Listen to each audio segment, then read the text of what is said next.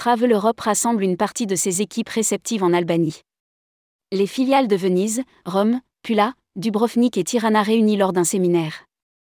Pour préparer la saison 2024, Travel Europe organise en ce moment trois séminaires, qui permettent de rassembler les équipes réceptives de trois régions différentes en Europe. Rédigé par Amélia Brie le mardi 5 décembre 2023.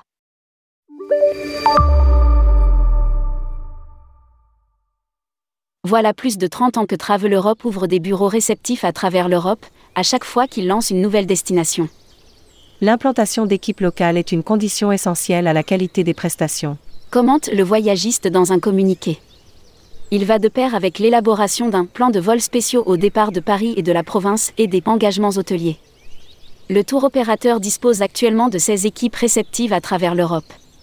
Alors, pour synchroniser ces différentes filiales entre elles, renforcer leur connaissance des produits, mais aussi bien préparer la saison 2024, Helmut Gschwentner, actionnaire et directeur général de Travel Europe organise actuellement trois séminaires rassemblant les équipes réceptives de trois régions européennes.